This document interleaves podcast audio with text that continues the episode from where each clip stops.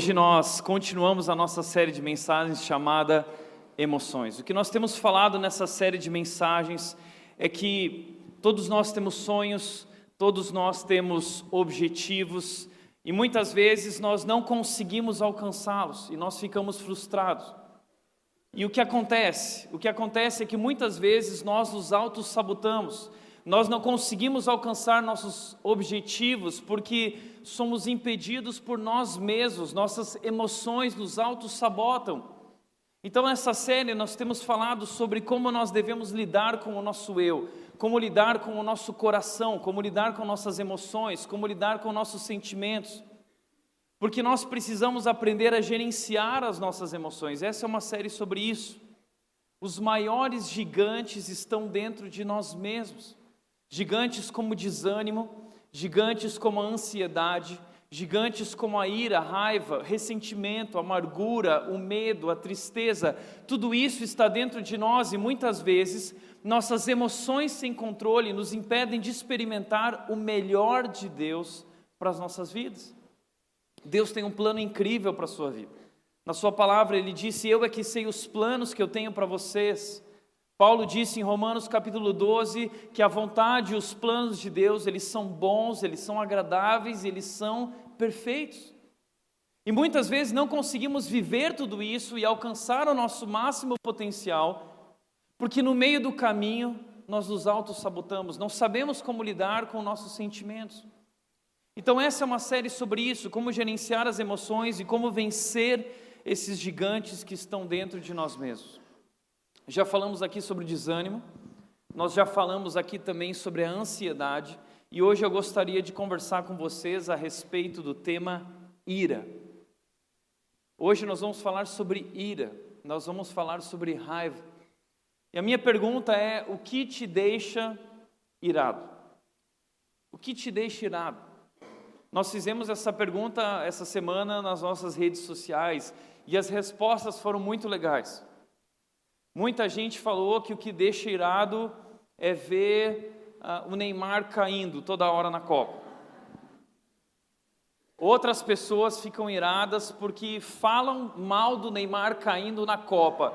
Os parças do Neymar, eles ficam irritados e eles se iram com isso. Tem gente que fica irado quando dizem que o Palmeiras não tem mundial. Não é? Não, mas é a verdade. Não é? Tem gente que disse que fica irado por, quando alguém está do seu lado comendo e fazendo barulho com a boca. Sabe o que é isso? Você fica irritado com aquele barulho. Tem gente que fica irritado quando está com fome. Eu estou com muita fome, eu fico tremendamente irritado. Algumas mulheres responderam que ficam irritadas quando estão de TPM. É verdade isso? É, as mulheres ficam irritadas quando estão de TPM.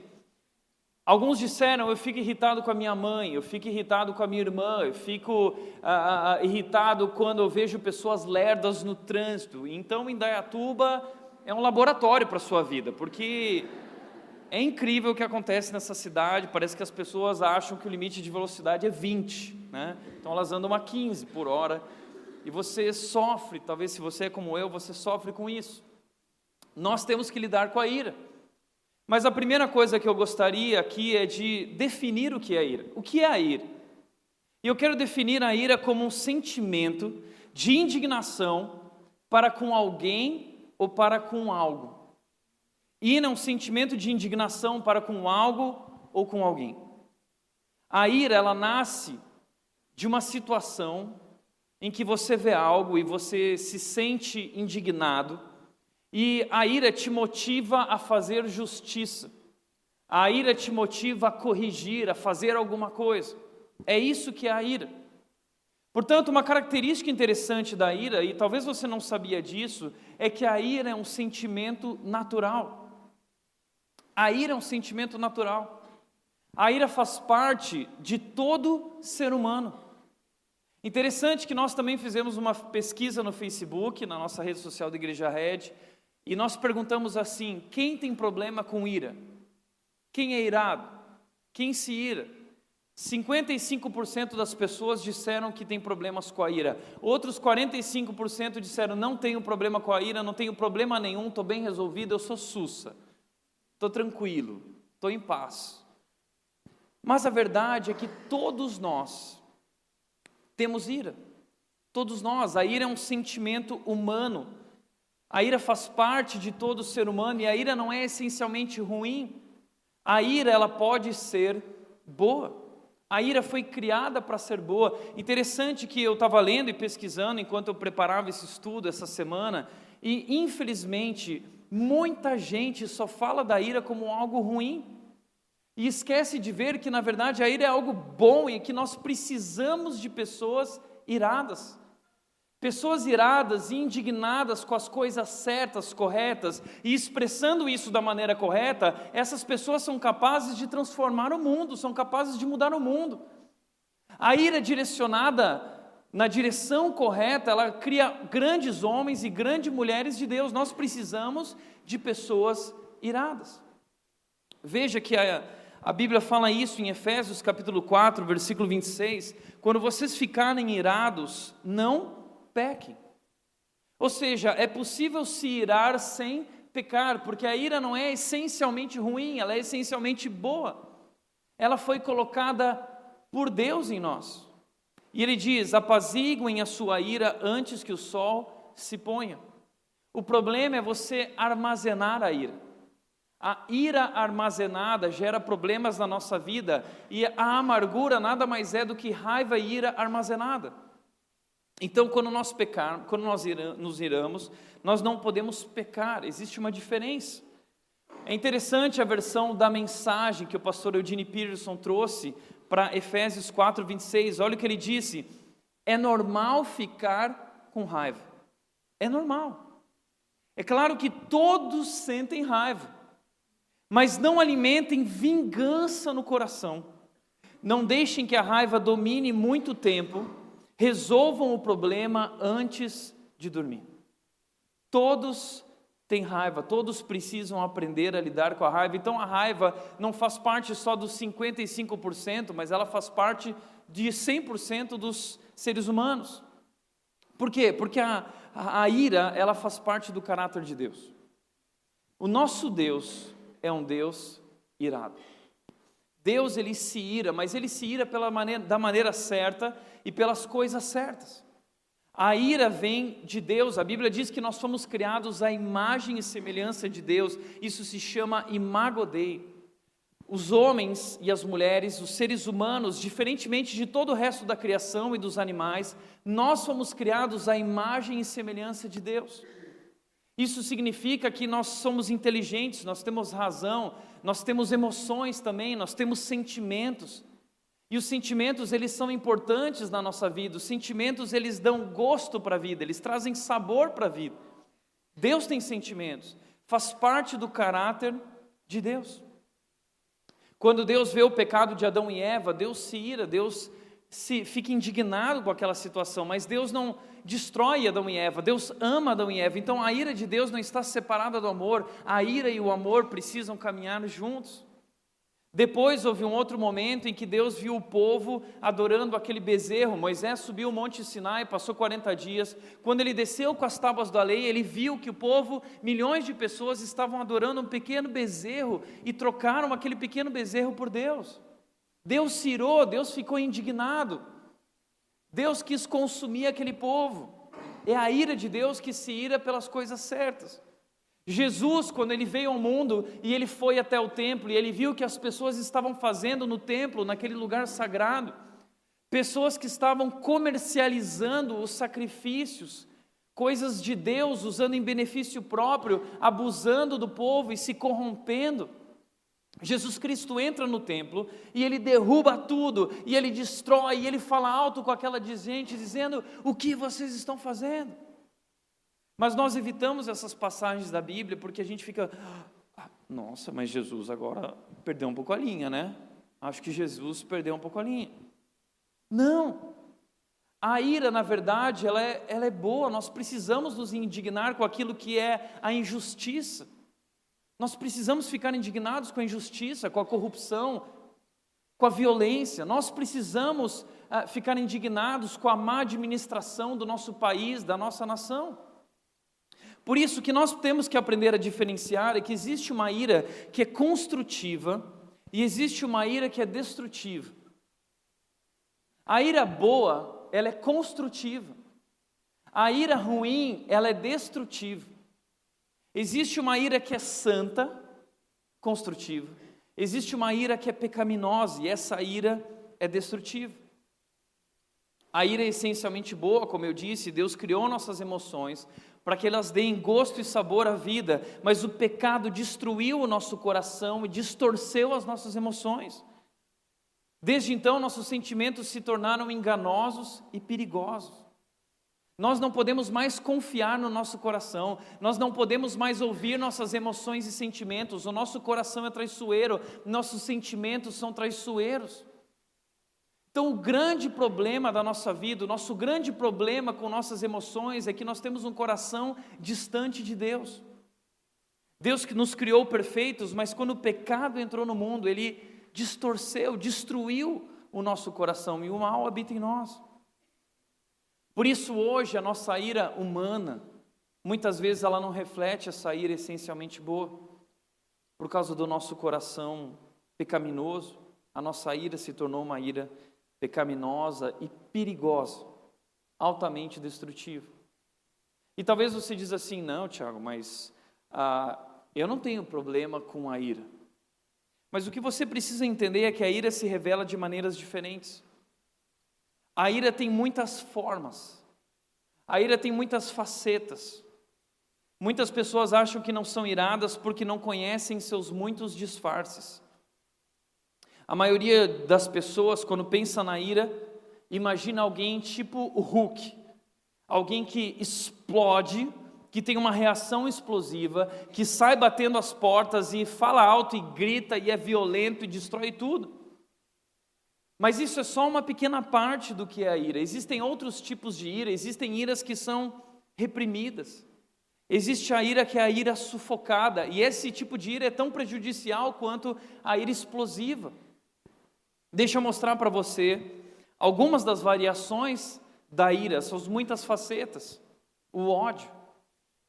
O ódio pode ser bom se nós odiarmos as coisas corretas, se nós odiarmos aquilo que Deus odeia. Nós precisamos odiar o pecado. Nós temos falado que a rede é uma igreja que trata o pecado com rigor, mas trata o pecador com amor. Então nós precisamos ter ódio por aquilo que não é de Deus, mas ao mesmo tempo existe um ódio ruim, construtivo e destrutivo. O ódio destrutivo é uma variação da ira destrutiva, existe o rancor, a amargura, que nada mais é do que uma ira acumulada, armazenada. Existe a inveja, que é uma variação da ira. Você está mexendo no Facebook, você está mexendo no Instagram, e você entra no, no Instagram da fulana e você vê, ah, eu não acredito, ela está viajando de novo.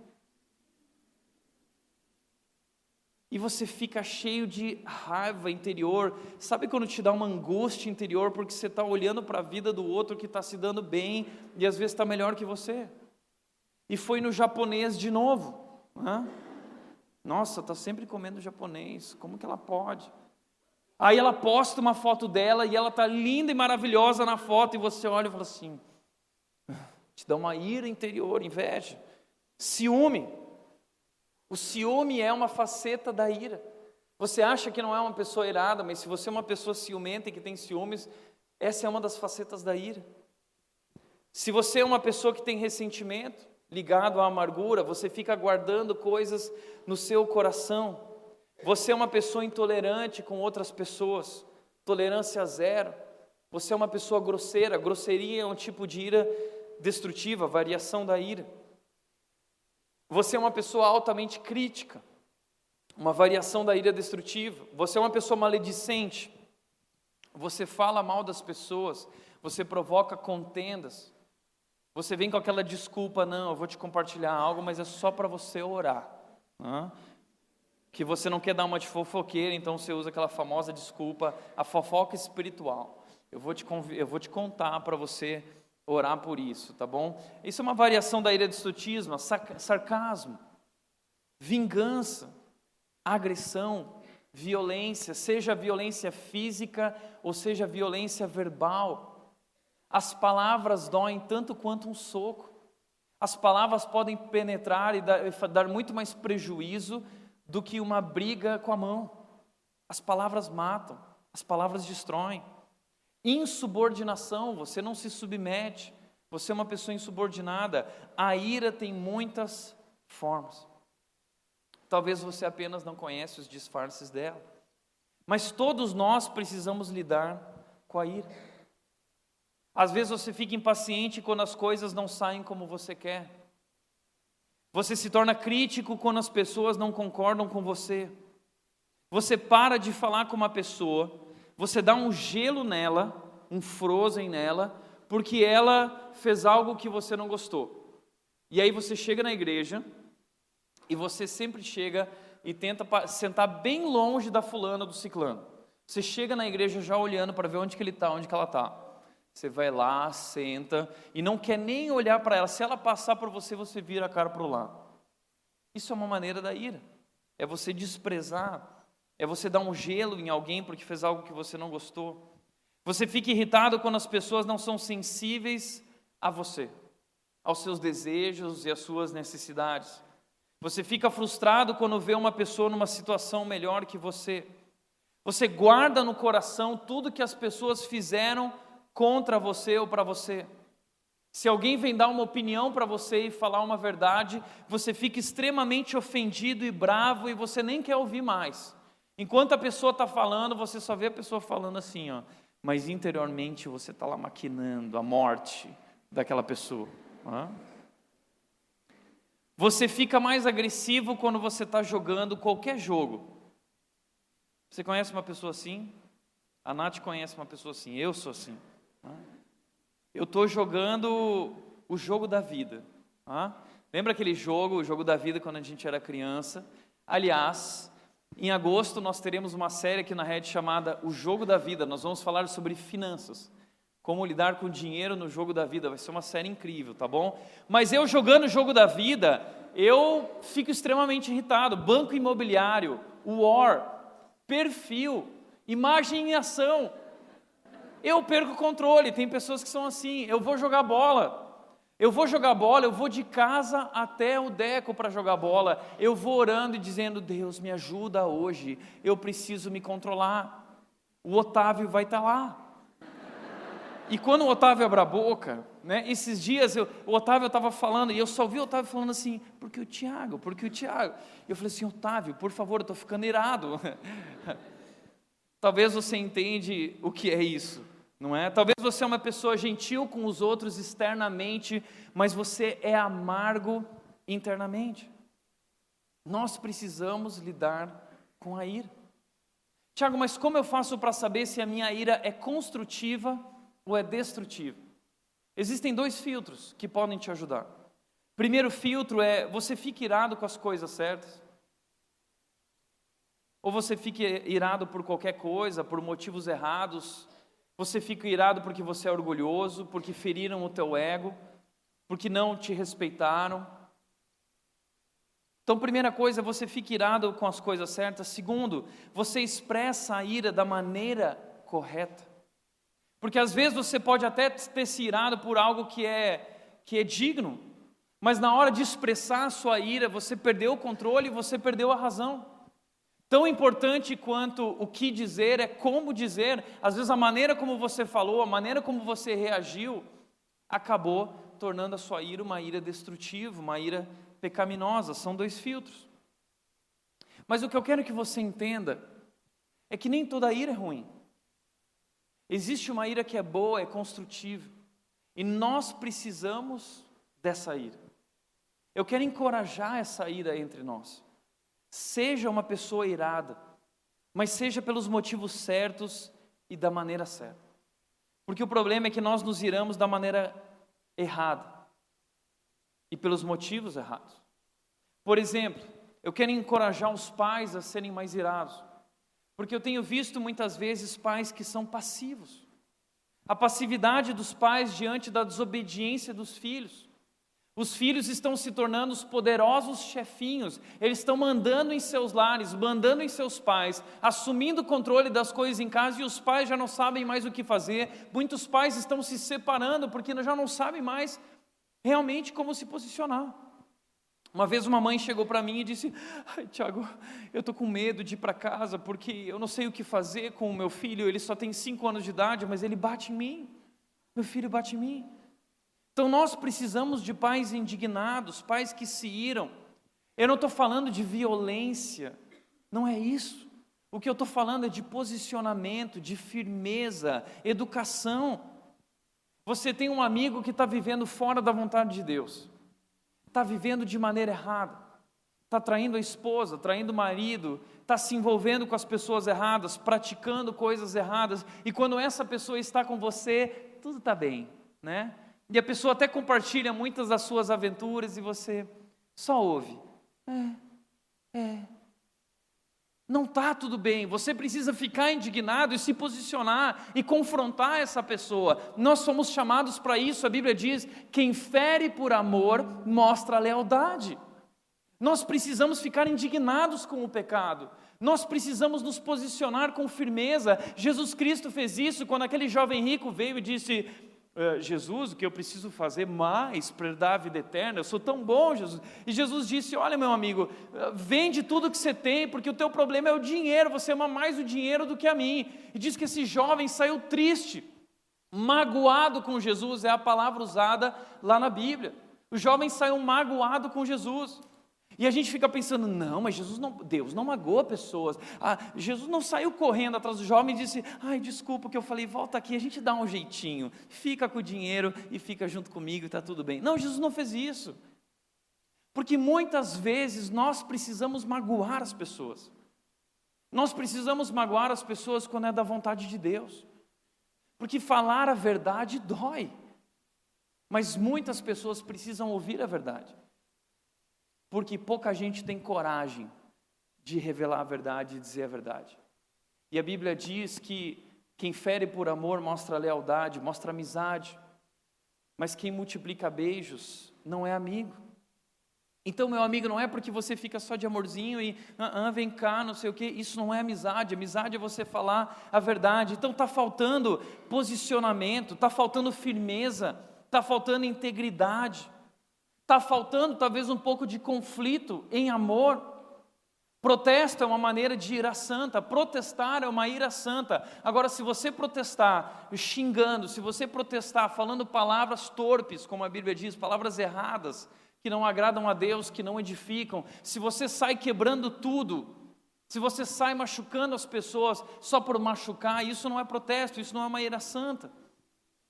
Falsa pacificação também. Às vezes eu vejo muita gente dentro da igreja que aconteceu isso, aconteceu aquilo, e aí vai tratar? Não, deixa assim, deixa para lá, porque eu não quero conflito.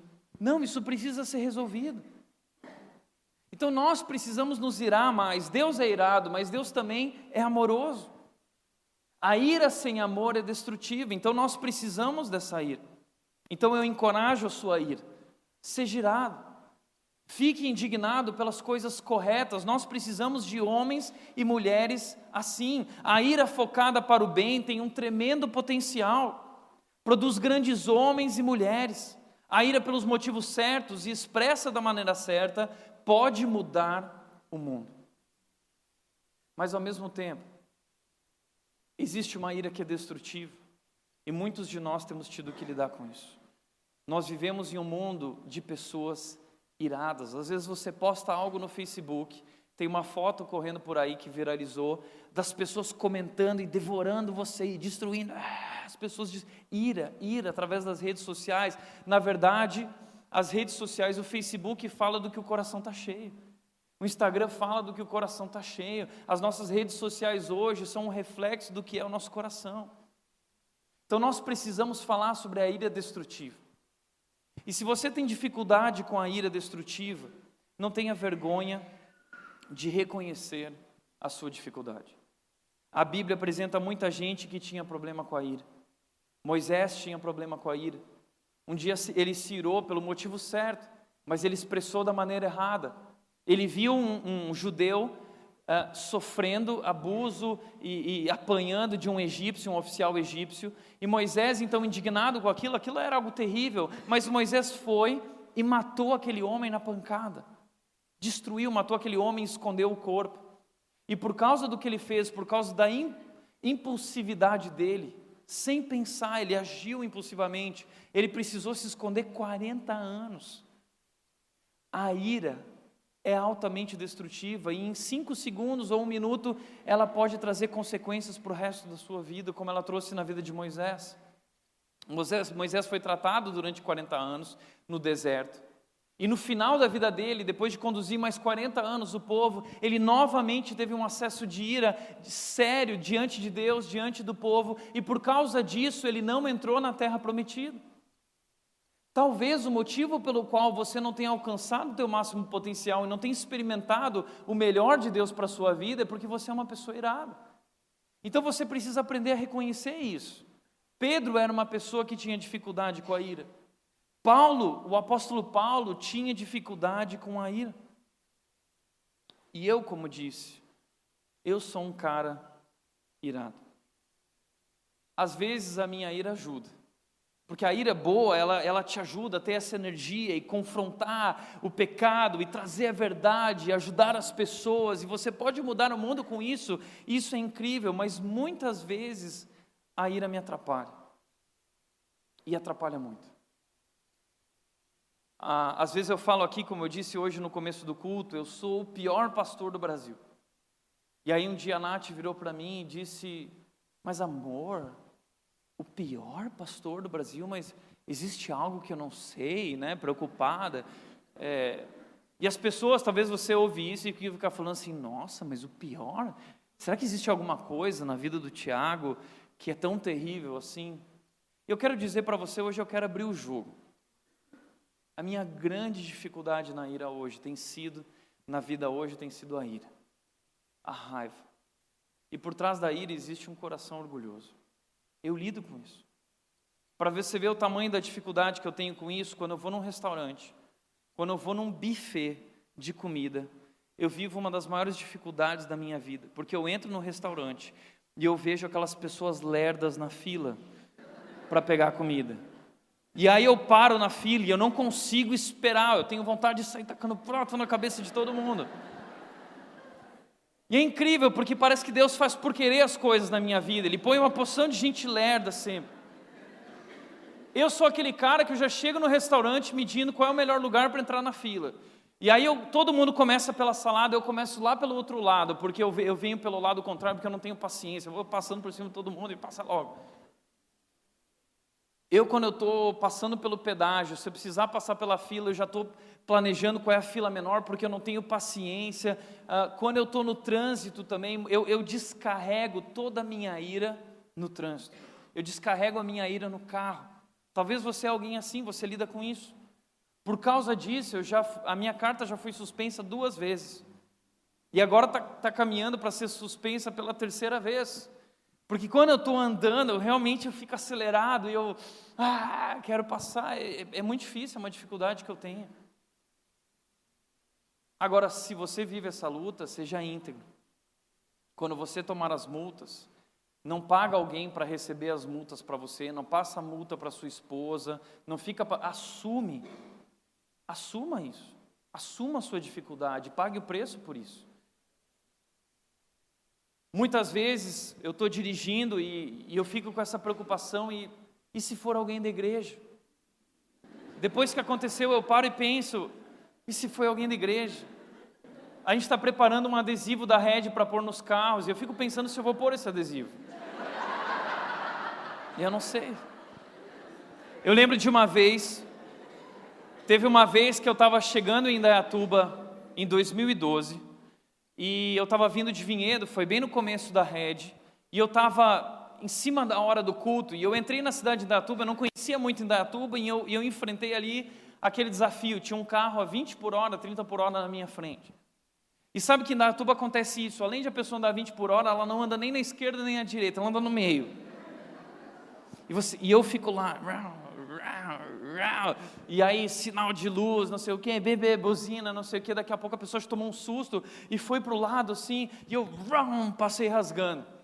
Quando eu passei, eu pensei, ah, vai que é alguém da igreja. Eu vou correr para ver se eu chego antes e sair correndo para dentro do salão de culto. A hora que eu estacionei o carro, eu só vi o carro estacionando atrás de mim. Aí eu falei: o que eu faço agora? Eu saí do carro com um sorriso. Eu fui até lá e eu disse: Olá, seja muito bem-vindo à Rede. Eu sou o pior pastor do Brasil. Bem-vindo. É daí que vem o pior pastor do Brasil. Eu tenho muitas dificuldades no meu coração e isso traz uma série de problemas. Muitas vezes, qualquer situação já me deixa irado. Você não precisa ter medo de mim, tá bom? Eu não mordo, eu sou um cara gente boa, bacana, tá bom? Mas eu lido com a ira, eu tenho dificuldade a Nath sabe disso. O problema é que a ira pode trazer consequências sérias para a nossa vida. Consequências sérias. Deixa eu te mostrar três efeitos da ira. Primeiro efeito da ira pecaminosa e destrutiva. Primeiro, Salmo 37, 8 diz: Evite a ira e rejeite a fúria, não se irrite, isso só leva ao mal. Isso só leva ao mal. A ira destrutiva vai destruir a sua vida. E o primeiro efeito é que ela prejudica a saúde. Provérbios 14, 29 diz: Quem tem entendimento sabe controlar a ira, mas quem se precipita só mostra estupidez. Um coração em paz dá saúde ao corpo, mas a inveja corrói os ossos. A inveja é uma variação da ira. Isso destrói o nosso corpo, corrói os nossos ossos, prejudica a nossa saúde. Richard Baxter, que viveu no século XVI, falou sobre essa luta e ele já tinha verdades impactantes a respeito disso, surpreendentes. Ele disse: Observe também como a ira é uma inimiga do próprio corpo. Ela inflama o corpo, fomenta doenças, suga a força da natureza e já colocou muitos em perigo e tantos outros em doenças crônicas que já provaram a morte. Ele está dizendo que no século XVI muita gente já morreu porque era uma pessoa irada e isso trouxe doenças sérias que inclusive levaram à morte. Associações médicas modernas têm publicado várias pesquisas dizendo que 70 a 90% das doenças são emocionalmente provocadas. Você já parou para pensar nisso?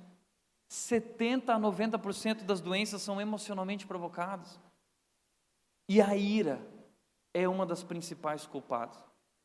Médicos modernos e pesquisadores psicológicos já observaram que existe uma íntima ligação entre a ira e inúmeras doenças físicas como hipertensão, derrame, doenças cardíacas, úlceras gástricas, doenças intestinais, insônia.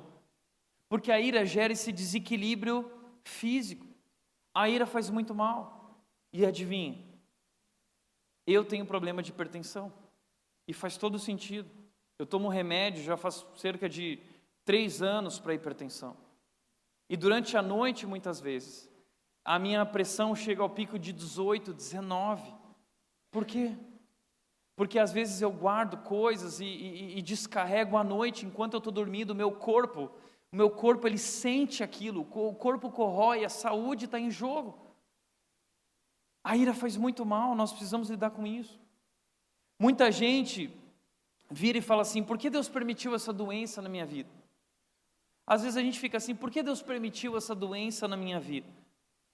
Mas a questão é: será que foi Deus quem permitiu essa doença na sua vida ou foi você quem desenvolveu essa doença porque você não soube lidar com seus problemas emocionais. Porque Deus disse: não se põe o sol sobre a sua ira. Mas você armazenou a ira, guardou, não apazigou, não resolveu. A Bíblia está tentando tratar e nos ensinar como lidar com tudo isso, mas nós não obedecemos a Deus, nós não lidamos com a ira, nós não lidamos com a ansiedade, nós não lidamos com o desânimo, e tudo isso acarreta, são questões psicossomáticas que vão afetando o nosso corpo e nos trazem inúmeras doenças. Então, a ira prejudica a mim, a mim mesmo. A Bíblia é incrível, porque ela fala sobre isso, não se põe o sol sobre a sua ira. Resolva isso. Não durma desse jeito. Segundo lugar, a ira destrói relacionamentos. Provérbios 15, 18 diz: O homem irretável provoca dissensão, provoca separação, destrói relacionamentos, separa pessoas, mas quem é paciente acalma a discussão. Em Lucas, Jesus contou uma história sobre o filho pródigo, um pai que tinha um filho mais velho e um filho mais novo. O filho mais novo chegou e disse: Pai, eu quero a minha parte da herança. E ele foi embora e gastou o dinheiro de maneira irresponsável. Até um dia que, quando ele estava sofrendo consequências disso, a ficha dele caiu, ele percebeu a burrada que ele fez e, arrependido, ele voltou para a casa do pai. E o pai estava esperando ele e amorosamente recebeu ele e fez uma festa para ele e pegou o melhor novilho e pegou grana, investiu na festa e o irmão mais velho ficou olhando para tudo aquilo, puxa, meu pai está pegando as minhas coisas, isso é meu direito, e está gastando com meu irmão, que é um irresponsável.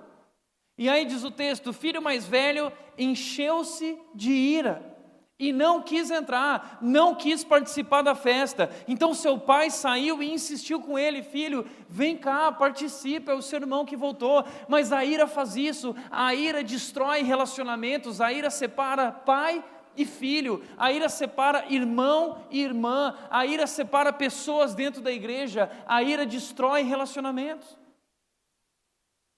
E além disso, a ira é a causa de muitas mortes e homicídios no nosso país. Veja essa pesquisa. Segundo o Departamento de Homicídios e Proteção da Pessoa, nos últimos dois anos no estado de São Paulo, 83% dos assassinatos foram cometidos por impulso, por ira por raiva, por motivos fúteis. E eles continuam dizendo: foram classificados como impulso motivo fútil, briga, ciúme, conflito entre vizinhos, desavença, discussão, violência doméstica, briga no trânsito. Está vendo como é perigoso isso? Infelizmente, no final do ano passado, se eu não me engano, nós recebemos uma notícia muito triste. A notícia de que um homem da nossa cidade, num acesso de ira e de raiva, enquanto ele discutia com a sua mulher, ela estava fora do carro, ele dentro do carro. E ele, na sua impulsividade, na ira, ele acelerou o carro e passou por cima dela e matou ela. Esse homem está preso. Eu tenho tanta compaixão desse homem, eu já orei pela vida dele, porque em um momento, em cinco segundos, esse homem destruiu a vida dele para sempre. E acabou com a vida da esposa dele, acabou com a vida dos filhos, a vida da familiar, separou para sempre essa família. Está vendo como a ira é perigosa, é destrutiva? Talvez você diz, ah, Tiago, mas a minha ira não chega a esse ponto.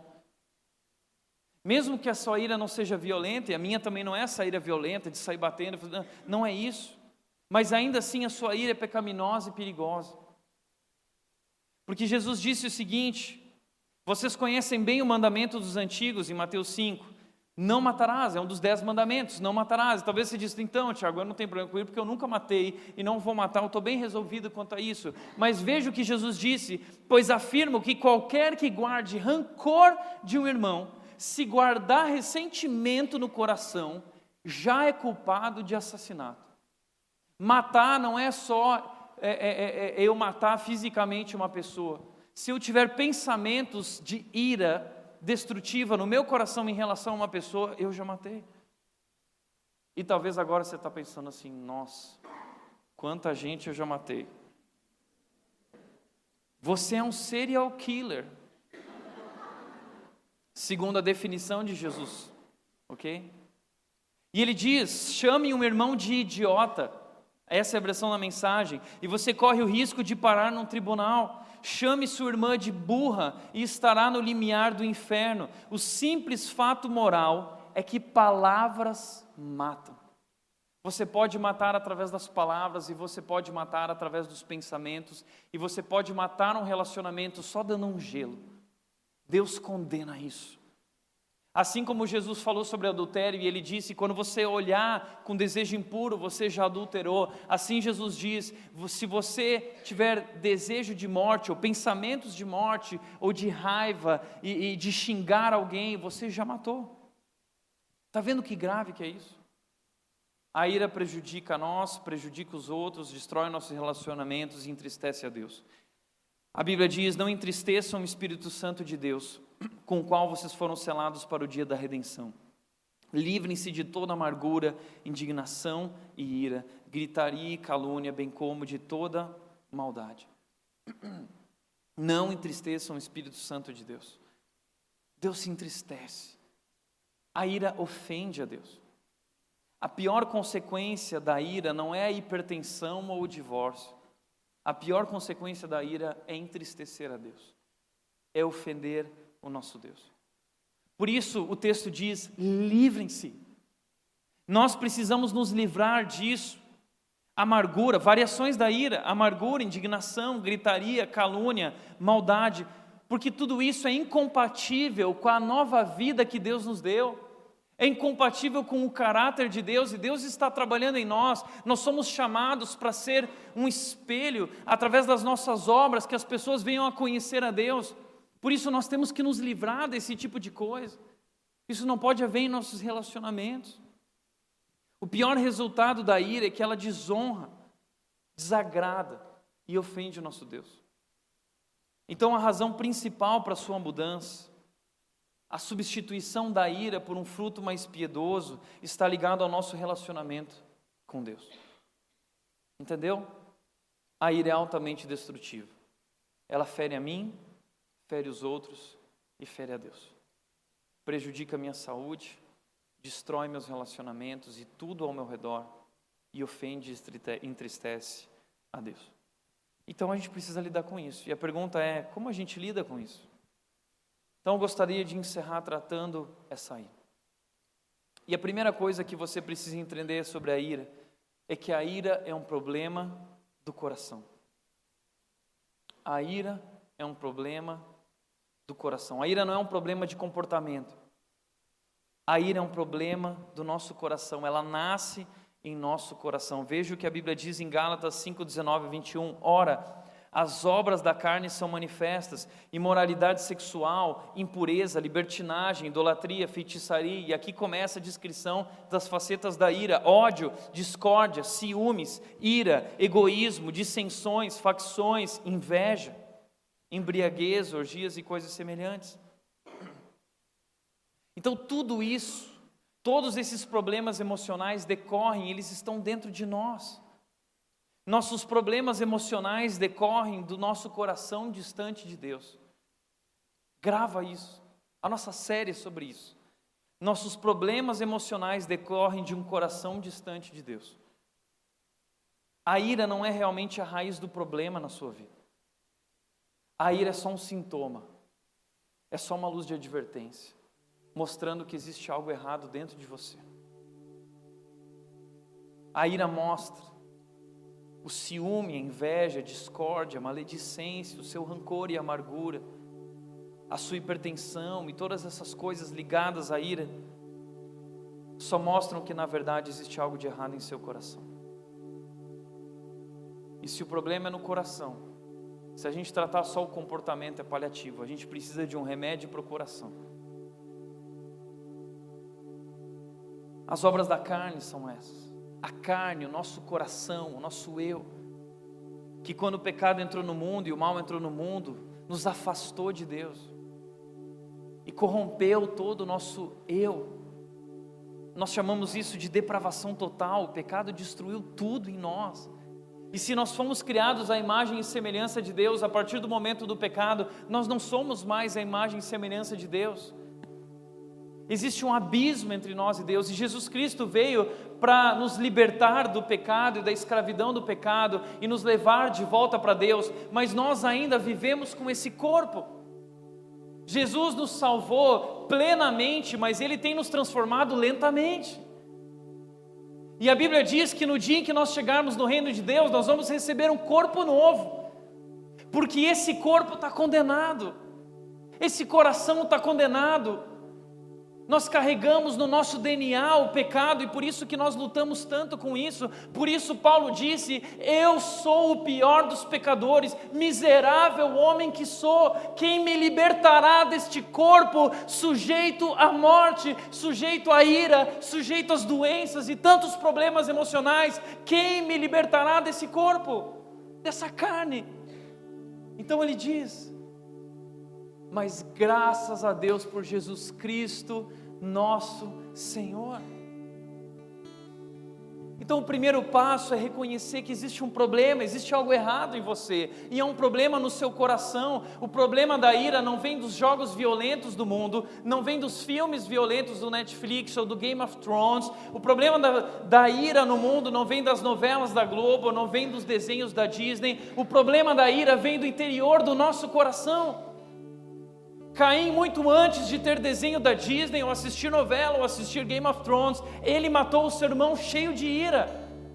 E Deus disse para Caim: Caim, você precisa se controlar. O pecado, a ira está tomando o seu coração, e ele não controlou e ele matou. Aquilo destruiu a vida dele.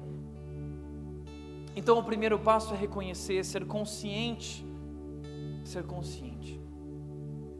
E o segundo passo, então, é permitir e aceitar o tratamento do Espírito Santo de Deus. Porque existem coisas que nós não somos capazes de fazer, só Deus pode.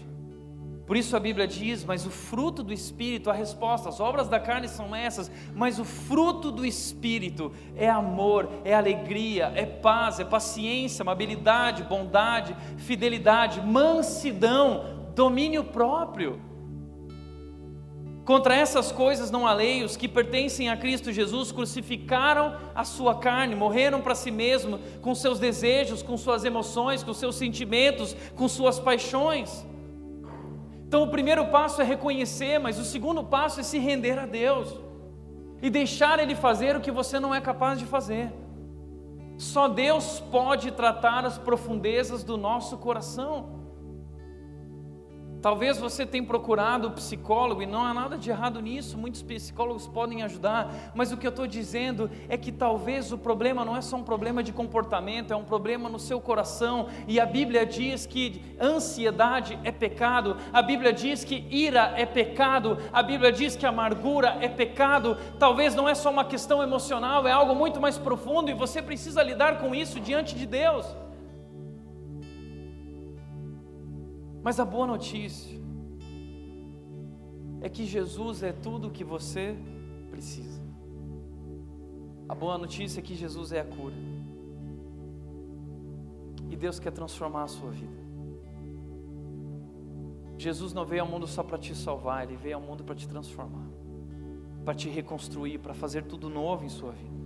Então, com Jesus, a libertação da ira é possível, mas leva tempo para mudar.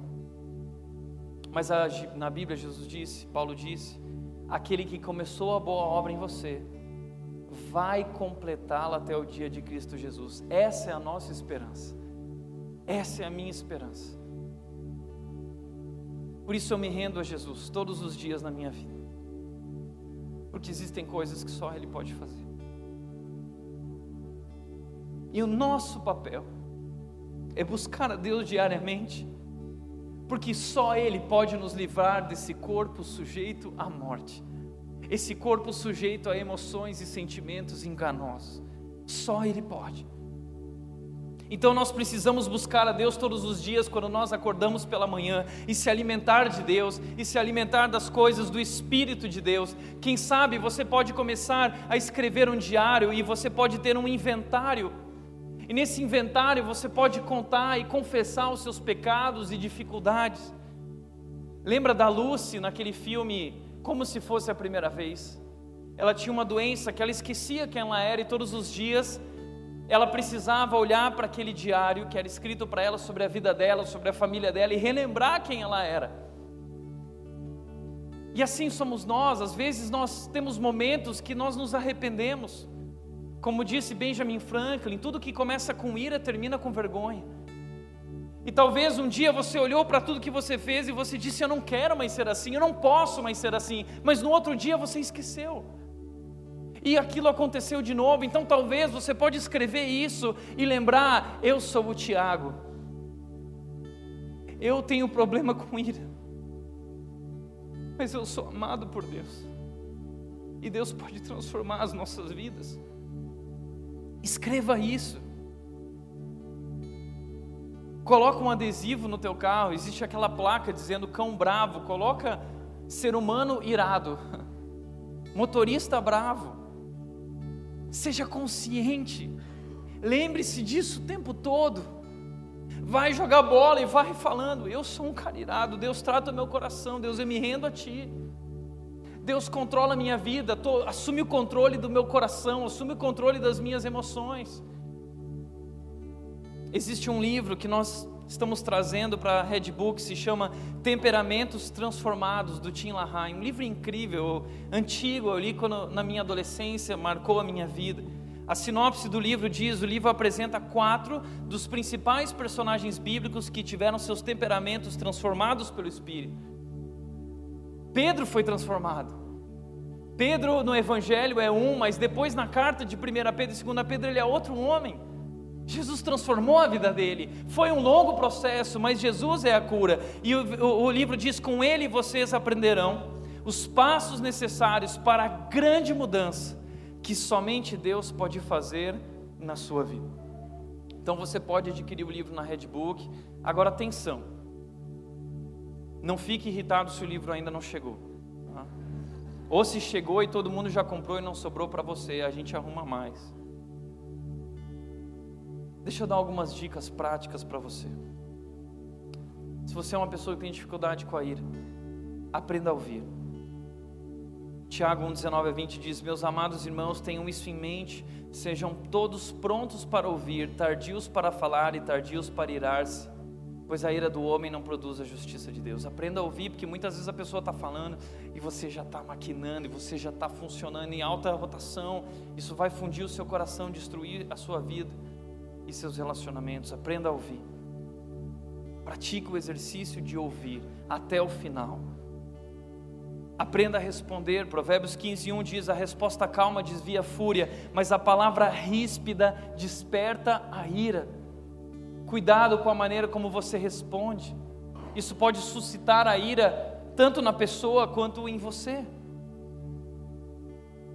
Aprenda a ficar calado. Salmo 4, 4 diz: Quando vocês ficarem irados, não pequem. Ao deitar-se, reflitam nisso e aquietem-se. Aprenda a ficar calado. Aprenda a ficar quieto. Você não precisa responder a tudo. Você pode simplesmente ouvir e depois refletir, e se aquilo não é algo bom, você se aquieta, você se livra daquilo. Nós temos um filtro que é a nossa mente, e a Bíblia diz, Filipenses 4:8, tudo que for bom, tudo que for nobre, verdadeiro, que isso ocupe o nosso pensamento. Esses são os filtros. A Bíblia diz também em Provérbios 17, 28 que até o tolo de boca calada se passa por sábio.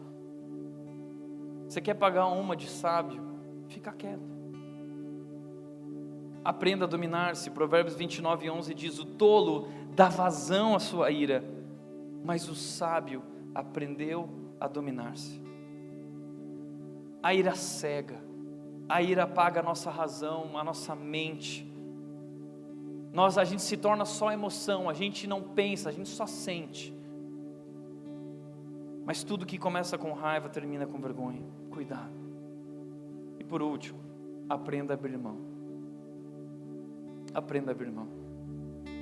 E o nosso maior exemplo é Jesus. Filipenses 2 diz: Seja a atitude de vocês a mesma de Cristo Jesus, que não se apegou aos seus direitos, que não se apegou à razão, que não se apagou, apegou ao fato de ser Deus e ser o cara, mas esvaziou-se e assumiu a forma humana e serviu. Ele foi traído, ele foi ofendido, ele foi machucado, cuspiram em seu rosto, crucificaram ele numa cruz e tudo que ele dizia era: Pai, perdoa eles, porque eles não sabem o que eles estão fazendo. Tudo que havia no coração de Jesus era amor e perdão. Aprenda a abrir mão. Você não precisa cobrar, você não precisa prevalecer. Você não precisa é, confrontar da maneira errada, você pode entregar seus direitos a Jesus. A Bíblia diz: Minha é a vingança. Entregue a Deus os seus direitos e deixe Ele fazer o que precisa ser feito. Abre mão. Nós precisamos aprender, assim como Jesus, a abrir mão. A ira nasce de um coração orgulhoso, egoísta, de um ego ferido. São os meus direitos, os meus desejos. Jesus abriu mão de tudo isso, ele morreu para si mesmo. E nós devemos morrer para nós mesmos também. Paulo fez isso, ele disse: Fui crucificado com Cristo. Se Cristo abriu mão dos seus direitos e mesmo sendo ofendido, ele foi para a cruz e ele morreu, eu também vou para a cruz e eu vou morrer para mim mesmo. E, e, digam o que quiserem dizer, e ajam como quiserem agir, e batam em mim e façam o que quiserem, porque eu fui crucificado com Cristo. Assim, já não sou eu mais quem vivo, mas Cristo vive em mim. E esse viver que agora vivo no corpo, vivo pela fé no Filho de Deus que me amou e se entregou por mim. Essa é a resposta para os nossos problemas emocionais.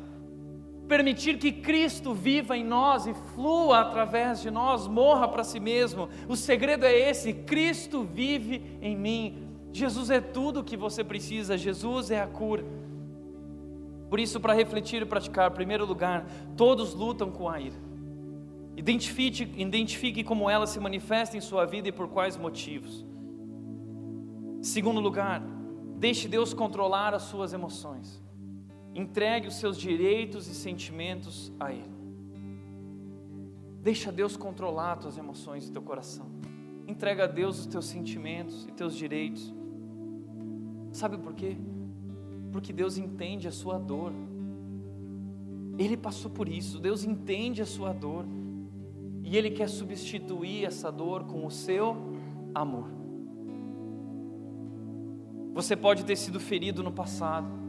Você pode ter sido abusada, você pode ter sido rejeitado, talvez você foi mal amado, talvez você foi prejudicado. Jesus quer substituir a sua dor com o seu amor. Deus quer substituir os seus medos, as tuas inseguranças, as coisas que te prendem e te destroem. Entrega para Deus, renda-se a Deus tudo o que você tem e é, tudo o que eu sou. Terceiro e último lugar, existe alguém que você machucou e você precisa pedir perdão. Seja humilde e tome a iniciativa. Mateus 18, 15 fala como a gente deve lidar com os conflitos. Se houver alguém errando, ou alguém errou contra mim, a Bíblia diz que eu preciso ir, vá, a Bíblia diz vá. Você precisa resolver isso pacificamente, vá e ame essa pessoa, mostre-lhe o erro, ajude ela. E se o contrário aconteceu, vá também. Se você feriu alguém, isso afastou alguém de você, afastou um pai, afastou uma mãe, afastou um irmão, vá, trate isso. Semana passada, em um momento qualquer, normal, uma situação corriqueira, algo que as pessoas que aconteceu, simplesmente eu fiquei irado e eu soltei palavras grossas e grosseiras e duras com uma pessoa. E aquilo machucou aquela pessoa. E logo depois que aconteceu, a minha consciência voltou e eu disse o que eu fiz. E eu então tomei coragem. E eu fui até lá e eu me humilhei e eu disse: Eu errei. Você me perdoa. E essa pessoa, depois de um tempo, virou para mim e disse: Eu te perdoo. Me dá um abraço. E nós nos abraçamos. E, e quando a gente trata o nosso relacionamento cresce. Quem você precisa procurar? Talvez a tua ira, a tua raiva, o teu ciúmes, a tua inveja, a tua amargura. Talvez isso tenha destruído o teu casamento. Talvez hoje você precisa sair daqui e conversar com a tua esposa. Talvez hoje você precisa sair daqui e conversar com alguém da sua família, algum amigo, algum irmão em Cristo, alguém dessa igreja. Quem você precisa procurar? Vá lá, se humilhe e ame. Peça perdão e perdoe.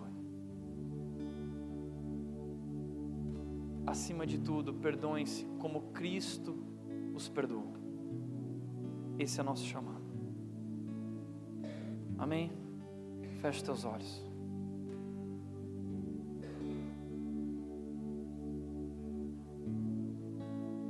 Pai, eu quero orar por cada um aqui.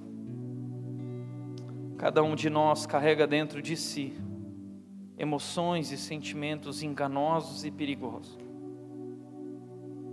E temos descoberto que nós temos esse incrível potencial de destruir tudo ao nosso redor. e não temos experimentado muitas vezes o melhor que tu tens para nós, porque somos autossabotados por nosso coração, nossas emoções e sentimentos enganosos. Nós não sabemos lidar com o nosso coração, mas a tua palavra diz, Deus, que tu é o Senhor que sonda o coração, que conhece o nosso coração, por isso, nós queremos render o nosso coração a ti. Nós entendemos que Jesus é a cura para o nosso coração, para as nossas emoções. Nós queremos, Deus, que Tu assuma o controle de nossos sentimentos, nosso mundo emocional e de nossas vidas como um todo. Deus. Faça em nós o que somente Tu pode fazer. Nós queremos o Teu tratamento. Trata o nosso coração, trata nossas vidas e a partir disso, trata nossos relacionamentos. Deus. Cuida de nossas famílias. Nós nos rendemos a Ti, Deus poderoso, porque nós cremos nessa promessa. A promessa de que aquele que começou a boa obra em nós vai completá-la até o dia de Cristo Jesus. E essa é a nossa esperança, a esperança de Paulo. Que Cristo nos livrará desse corpo sujeito à morte, dessas emoções destrutivas, Pai. Nós nos rendemos completamente a Ti em nome de Cristo Jesus, esse nome maravilhoso e poderoso. Em nome de Jesus. Amém.